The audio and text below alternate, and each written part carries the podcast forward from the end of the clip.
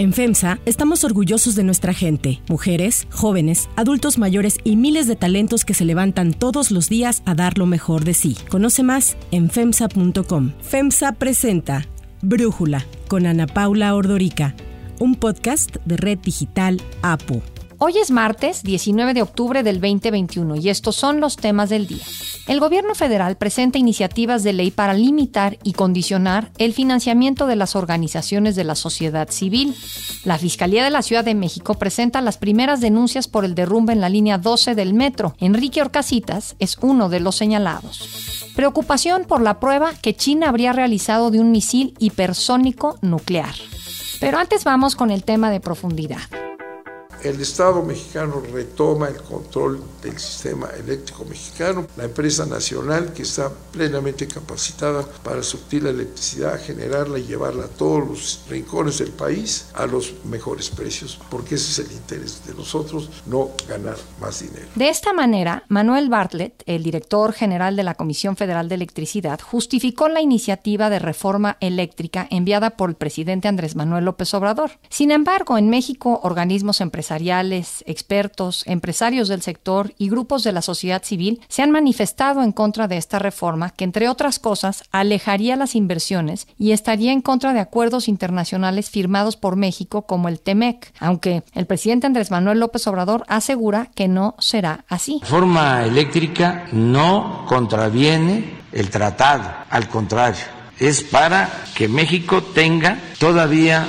más ventajas comparativas. En un artículo publicado el día de ayer en el Wall Street Journal, se acusa que la iniciativa que López Obrador propone para reforzar a la CFE es un retroceso que pone en peligro 45 mil millones de dólares en capital privado, extranjero y nacional. Además, señala que este proyecto de ley viola el TEMEC, ya que deroga contratos, despoja caprichosamente de valor a los inversionistas, elimina la competencia basada en el mercado, discrimina al capital privado, cancela el acceso acceso a actividades no reservadas como exclusivas en el acuerdo y elimina los registros independientes. Según datos del Consejo Coordinador Empresarial, de aprobarse la reforma constitucional para fortalecer a la CFE, se afectará a las inversiones privadas realizadas en el sector eléctrico, que como ya decíamos, pues asciende a 45 mil millones de dólares. El Consejo Coordinador Empresarial aseguró que el sector privado no busca regresar a la década de los 70 en los que había pagones, situación que se ha evitado con el 46% de energía que producen las empresas privadas. Sobre estas millonarias inversiones, Manuel Bartlett dijo que el Estado no indemnizará a las empresas privadas a las que se les cancelen los contratos, ya que los cambios en el sector serán constitucionales. Los invitamos a que participen en un sistema que les conviene, hombre, porque es, esto que inventaron, esta telaraña, no es sostenible, no lo vamos a aceptar, el gobierno mexicano no lo acepta. Durante una conferencia de prensa en la que directivos de la CFE intentaron explicar más a detalle los alcances y beneficios de esta reforma en el sector eléctrico, Manuel Bartlett aprovechó para cargar contra las empresas particulares generadoras de electricidad y el Consejo Coordinador Empresarial, a quienes acusó de ladrones por no pagar electricidad o por pagar muy poco. Tras estos señalamientos, el CCE rechazó los ataques del director de la CFE y dijo que con estas declaraciones se hace evidente que el respeto y cumplimiento de las leyes y la Constitución en nuestro país están en grave riesgo. Los choques entre el empresariado y el gobierno de México se han intensificado desde que el presidente López Obrador envió el primero de octubre al Congreso la iniciativa de reforma eléctrica que revierte la apertura del sector a la inversión privada que inició en el 2013. Pero ¿qué necesita López Obrador para que su reforma sea aprobada? En la Cámara de Diputados requiere de 331 votos. Morena y sus aliados cuentan con 277 votos, por lo que necesitan 54 votos más para obtener la mayoría calificada. Esto considerando que los diputados del Partido Verde apoyen la iniciativa. Hay que acordarnos que en la legislatura pasada el Verde sorprendió cuando votó en contra de la reforma eléctrica que aprobaron Morena, el PT y el PES. Si los 43 diputados del Verde no votan con Morena, el escenario se le complicaría aún más al gobierno. El Verde es una incógnita, la otra está en el PRI, ya que su dirigente ha sido bastante poco claro en la postura del partido hasta el momento, solamente ha dicho que analizará la reforma detenidamente. En el Senado se necesitan 86 votos para aprobar esta reforma. Morena y sus aliados tienen 74 votos, por lo que les faltan otros 12. De nuevo, considerando que el Partido Verde vote con Morena en favor de una reforma antiecológica. Si los seis senadores del Verde no apoyan a Morena, entonces necesitaría todavía 18 votos el presidente ahí en el Senado. Y en este caso, el PRI también podría definir la aprobación o no de la reforma. El presidente de México ha señalado este escenario como una nueva oportunidad para que el PRI enmiende el camino. El coordinador en el Senado del Verde, Manuel Velasco, dijo que el partido buscaría que en la discusión de la reforma energética se logre construir una mayoría que permita su aprobación por parte de las dos terceras partes del Congreso, pero que es importante que se respeten las energías limpias. Y el senador por Morena, Ricardo Monreal,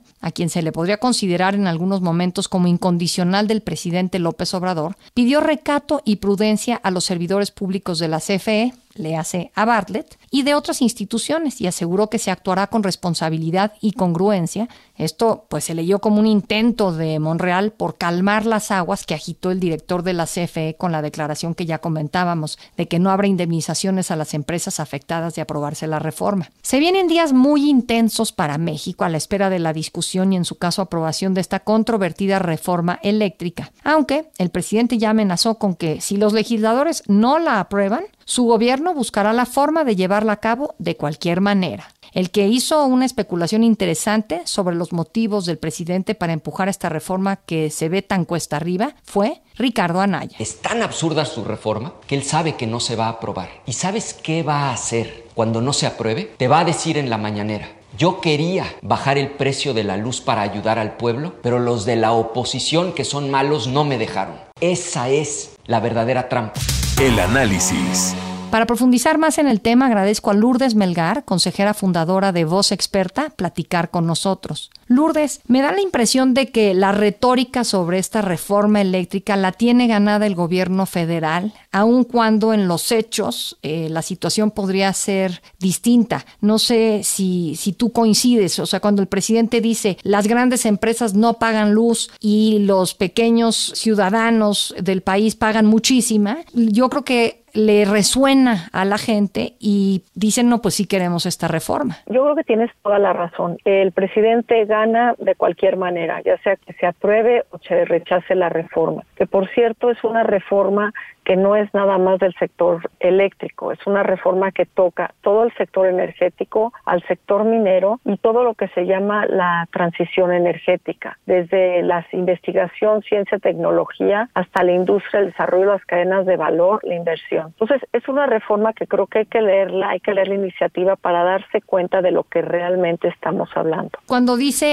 eh, no ha habido incrementos a los precios de la luz, por ejemplo, pues yo veo gráficas a cada rato y te quisiera quisiera preguntar ahí, ¿cuál sería tu experta opinión en la materia? Si revisamos cómo han evolucionado las tarifas eléctricas, lo que vamos a ver primero que nada es que, hablando de consumo residencial, las tarifas eléctricas bajaron entre 2016 y 2018 y a partir de 2019 empezaron a subir. Y eso lo digo con los datos que publica el propio Gobierno de México, la Comisión Federal de Electricidad y la Comisión Reguladora de Energía. Hay un tema muy importante que hay que poner sobre la mesa desde ya. La reforma, independientemente de que esta contrarreforma se apruebe o no, las tarifas eléctricas van a tender a subir. Si se bloquea la entrada de las renovables a la red en este momento en que están subiendo los precios de los combustibles fósiles, es decir, del gas natural, pero principalmente del combustorio y del petróleo, como se está viendo ya que es la tendencia a nivel mundial. Y justo eso te quería preguntar, de alguna forma, pues ha salido bien la apuesta del presidente de apostarle a las energías fósiles porque pues ahorita otra vez van para arriba sus precios, no sé si esto se pueda mantener o si al final va a acabarle costando porque Pemex, por más que suban los precios del petróleo, es una empresa que no es eficiente. A, ver, creo que pone sobre la mesa un muy buen tema. Pemex puede ganar si es que exporta petróleo, pero ya nos dijo el presidente también que la intención es producir para refinar en México y no exportar. Hoy en día México importa gasolina, importamos gas natural, gas natural que se utiliza para la generación de electricidad y para la industria. Y en la propuesta de reforma eléctrica de este gobierno, lo que se enfatiza es el despacho de generación con combustibles fósiles, es decir, generar electricidad con gas natural, con diésel y con combustible, que todos los precios están yendo para arriba. Entonces, las tarifas se van a ir arriba y lo que te ayudaría a mitigar ese incremento es que entrara a la red la energía eléctrica generada con el sol y con el viento, que es la más barata que hay en México. Pero la iniciativa lo que, lo que quiere y lo que ha buscado el director general Bardet es justamente bloquear la entrada de las renovables a la red. ¿Y tú entiendes por qué el presidente está buscando esta reforma? Mira, yo la, esta reforma la veo muy claramente como una reforma política. Si se llegase a aprobar, le das un poder de control político a la CFE completamente inusual. La CFE deja de ser una empresa eléctrica para convertirse en un órgano del Estado, del gobierno, en este caso realmente más que del Estado, que controla todo, que se autorregula y que va a tener el control de bajarle el switch a la electricidad, al Internet y que va a tomar todas las definiciones sobre cuestiones que afectan a la industria y a la minería, como es todo el tema de la transición energética. Es muy sorprendente que un presidente de la República esté dispuesto a darle tanto poder a un director de lo que hasta hoy en día es una empresa eléctrica. Si no pasa la reforma, el presidente gana también, porque la retórica de alguna manera ya puso en el banquillo los acusados a las empresas,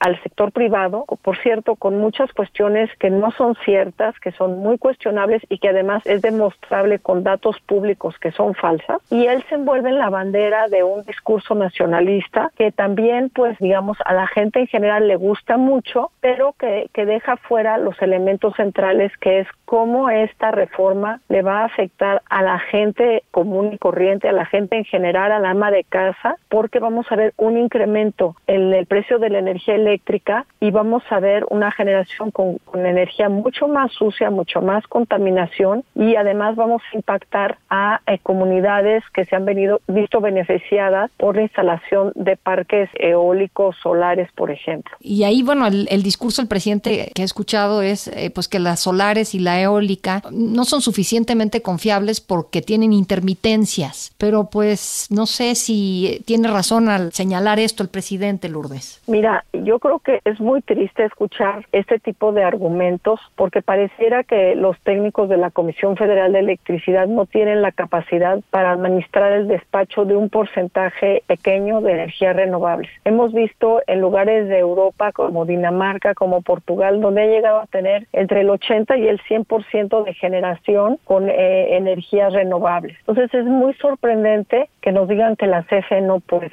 Sí, digamos, son variables las energías renovables, pero no quiere decir que no se pueden despachar. Al contrario, te permiten en un momento donde vemos un incremento de los precios como el que se viene por el costo de los combustibles fósiles, aminorar estos costos que a final de cuentas son precio que va a pagar la población y que va a pagar el gobierno si es que incrementa los subsidios. Y todo esto va a impactar en la inflación Lourdes Melgar, muchísimas gracias por platicar con nosotros.